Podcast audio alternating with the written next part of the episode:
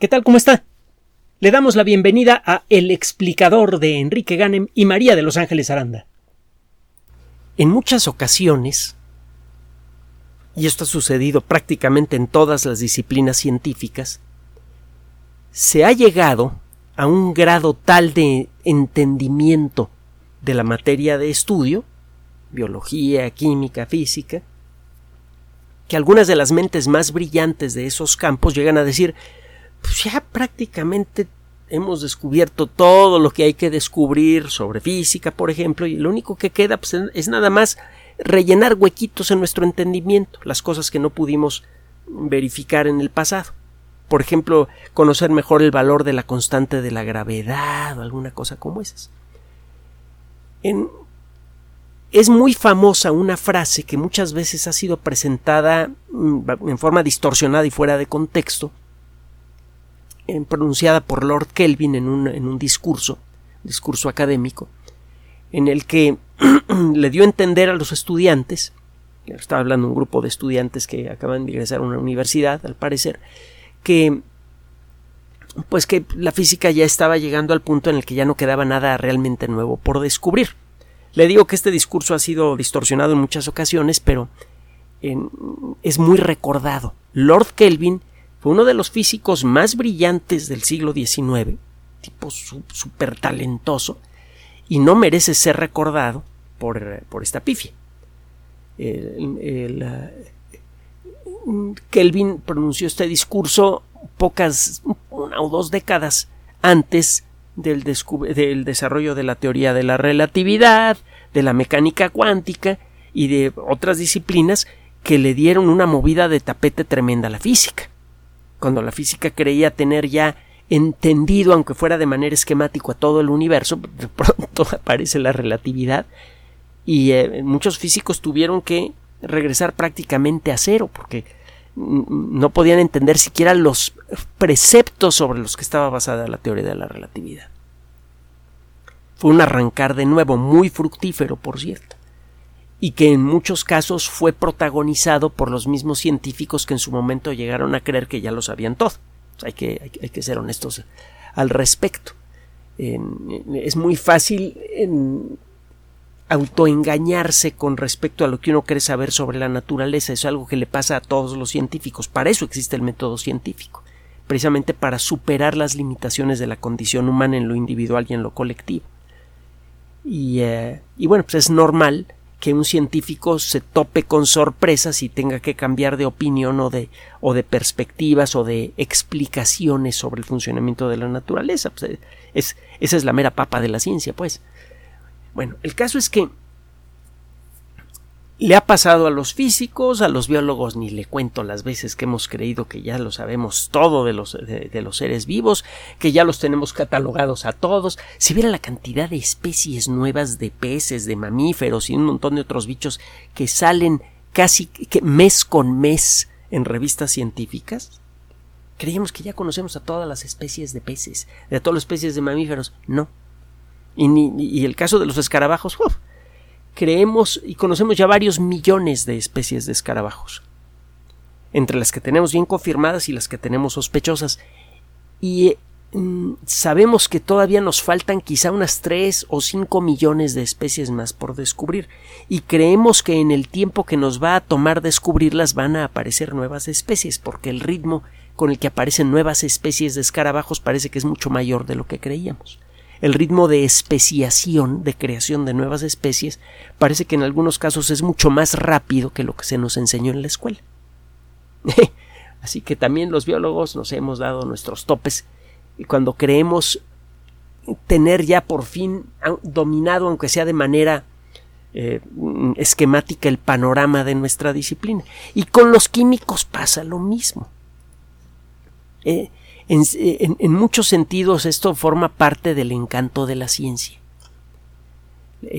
La ciencia está llena de sorpresas. Muchas de ellas son sorpresas realmente eh, profundas y muy agradables. Bueno, le cuento todo esto por lo siguiente. A veces estas sorpresas suceden en los territorios más conocidos para un científico. Por ejemplo, hemos llegado a creer que entendemos, desde el punto de vista de los químicos, que hemos llegado a entender perfectamente qué pasa cuando disolvemos sal en agua. Hombre, pues es una cosa que hacemos todos los días. Simplemente cuando estamos preparando una sopa. ¿Qué pasa cuando se disuelve sal en agua? Es algo que, que, ya ningún químico que se respete voltearía a ver dos veces, o cuando menos es lo que mucha gente imagina. Es algo que ya sabemos. Ahí, vámonos a lo que no sabemos. Cuando eh, disolvemos sal en agua, las moléculas de cloruro de sodio se medio separan los átomos de sodio, los átomos de cloro se pegan en distintos puntos de las moléculas de agua. Como se, se separan estas moléculas y quedan los átomos en cierto modo medio libres, el grano de sal desaparece. El grano de sal está hecho de un montón de moléculas de cloruro de sodio pegadas unas con otras para formar un mosaico tridimensional. En un microscopio un grano de sal se ve como un cubito casi perfecto, muy bonito, por cierto. Y esta forma le es otorgada por eh, la forma en la que se engarzan las moléculas de cloruro de sodio. Obligan a que la estructura final tenga forma de cubo. Es un poco lo que sucede con las losetas de un piso bien puesto, que le imponen un diseño geométrico a ese piso. Bueno, cuando, ¿qué pasa eh, empecemos a, hacernos algunas preguntas. ¿Qué pasa cuando usted empieza a enfriar el agua con sal? Bueno, cuando usted enfría agua sin sal, las moléculas de agua que tienen una cierta atracción mutua comienzan a pegarse con más frecuencia. Cuando el agua está tibia, digamos a 20 grados centígrados, las moléculas se mueven muy rápidamente. Se pegan unas con otras, pero se despegan casi inmediatamente. El efecto general que esto tiene es generar una estructura fluida, que es el agua líquida, en donde las moléculas están continuamente pegándose y despegándose unas con otras. Cuando usted empieza a enfriar agua normal, las moléculas empiezan a quedar pegadas y empiezan a formar estructuras sólidas. Se empieza a formar el hielo.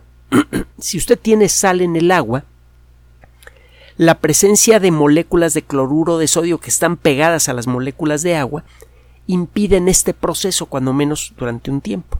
Si usted enfría agua a 0 grados centígrados y tiene sal, esa agua no se congela. Pero bueno, si sigue usted enfriando un poquito más el agua, eventualmente el agua se congela. Cuando esto ocurre, la estructura molecular del hielo salado es diferente a la estructura molecular del hielo de agua dulce, digamos. Cuando tiene usted sal en el agua y la congela, lo que sucede es que las moléculas de agua se engarzan unas con otras para formar una jaula molecular. A estas jaulas moleculares se les conoce como hidratos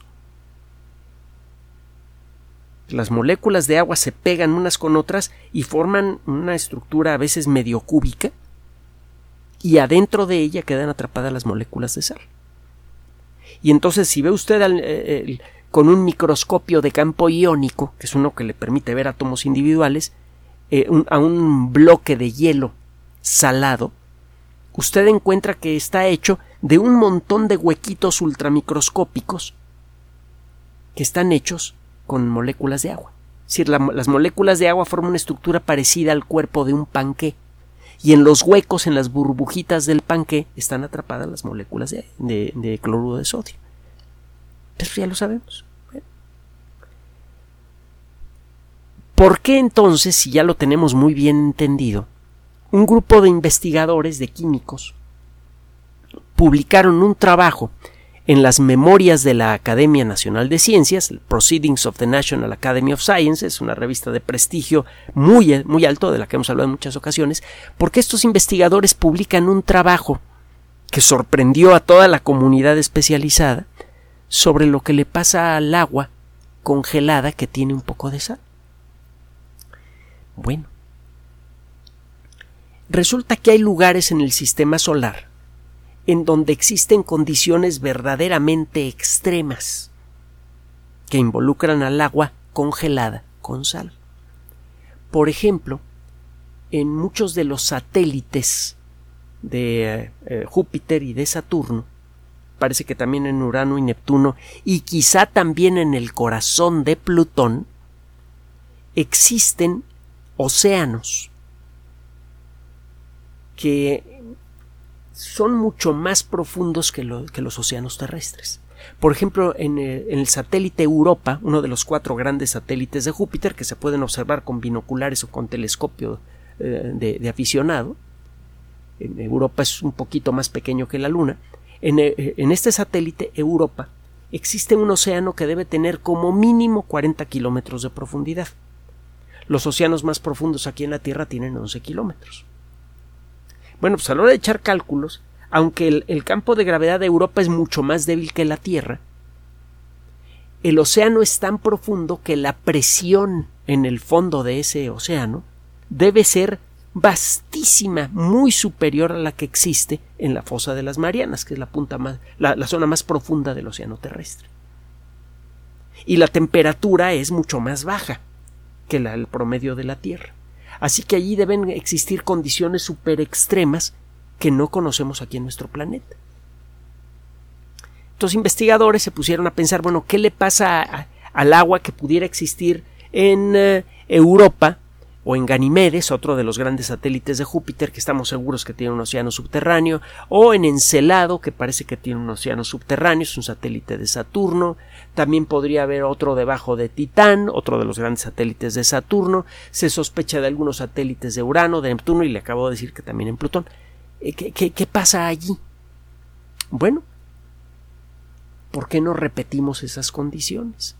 Se pusieron a echar cálculos y dijeron, mira, en el fondo de los océanos que hay en Europa, por ejemplo, debe existir una presión pues, quizá unas 25 mil veces superior a la presión de la atmósfera terrestre a nivel del mar.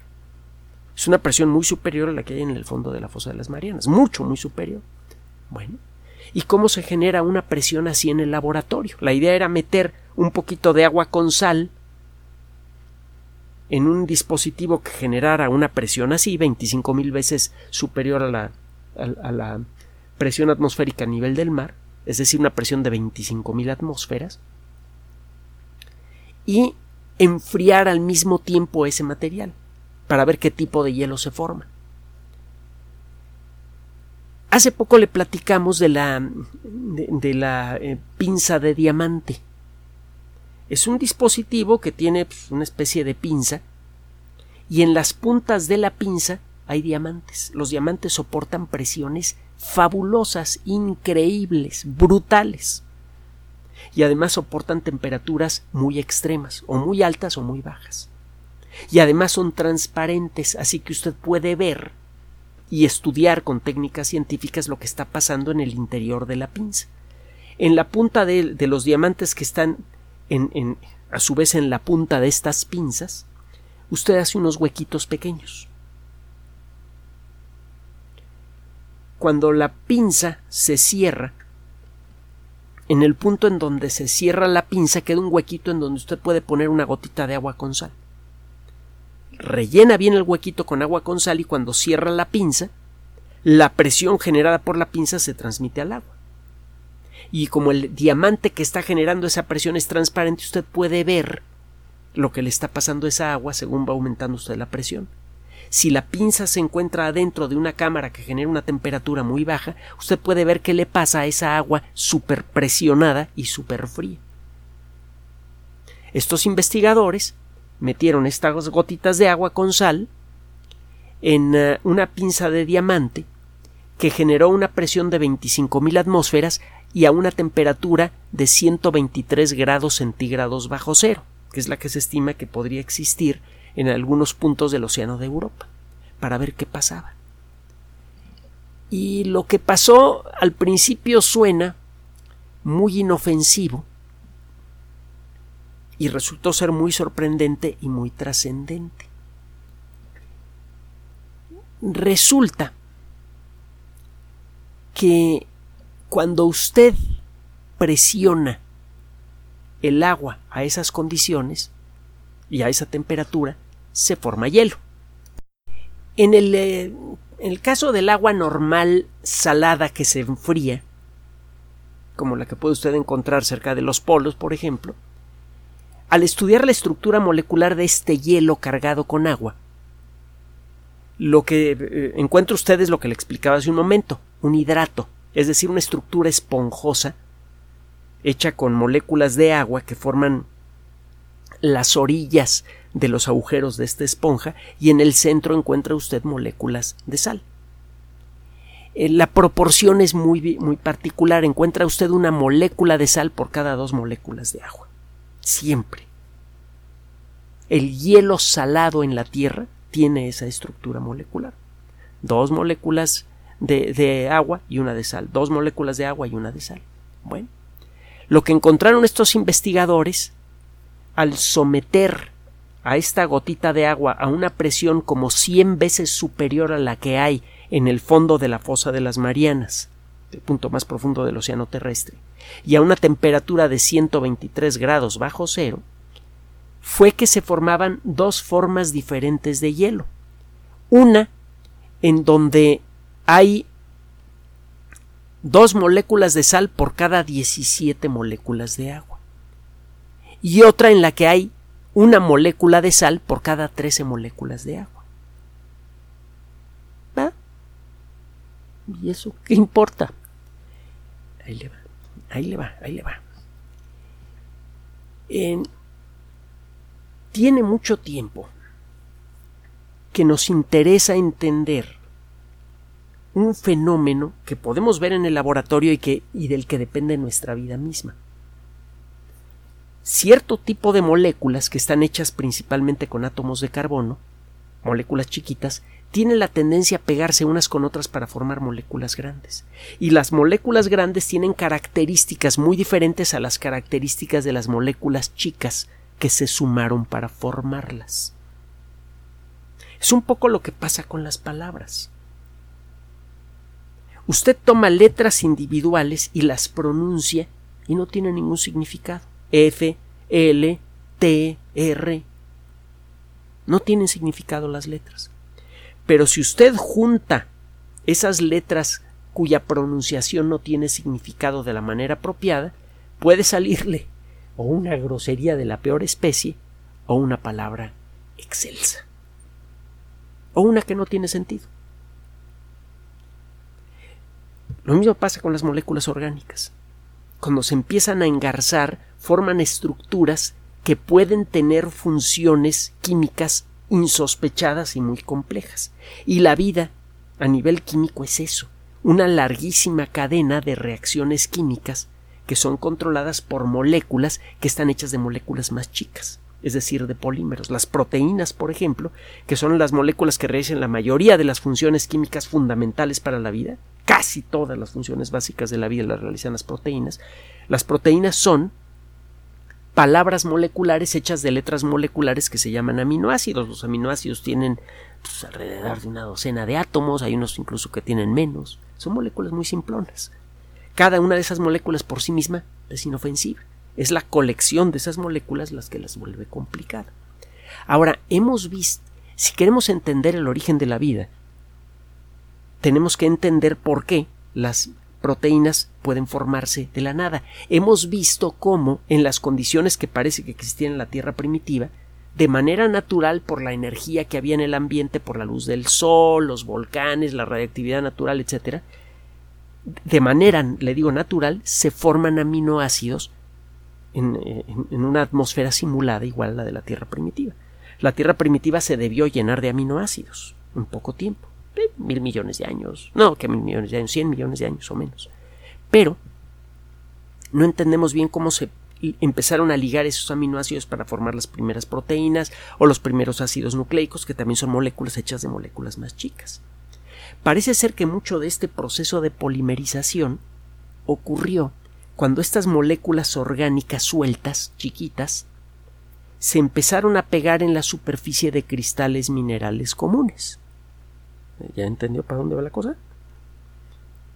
Parece, por ejemplo, que en el, barro en las arcillas de la orilla de algunos océanos o del fondo poco profundo de algunos océanos, se pudieron dar las condiciones para que se reunieran allí moléculas orgánicas sobre la superficie de un pequeño cristal y empezaran a pegarse.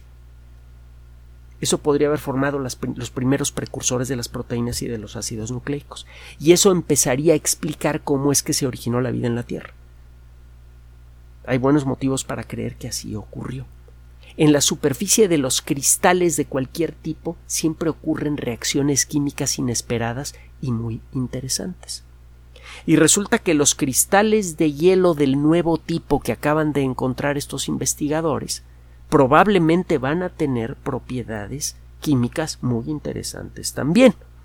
Hay motivos para creer que en los océanos de Europa, de Encelado, de Ganimedes, eh, quizá de, de Plutón, podrían haberse dado las circunstancias para que se formaran aminoácidos. Es más, los aminoácidos podrían haber llegado a estos objetos celestes por medio de meteoritos. Hemos encontrado meteoritos en nuestro planeta que vienen cargados con aminoácidos.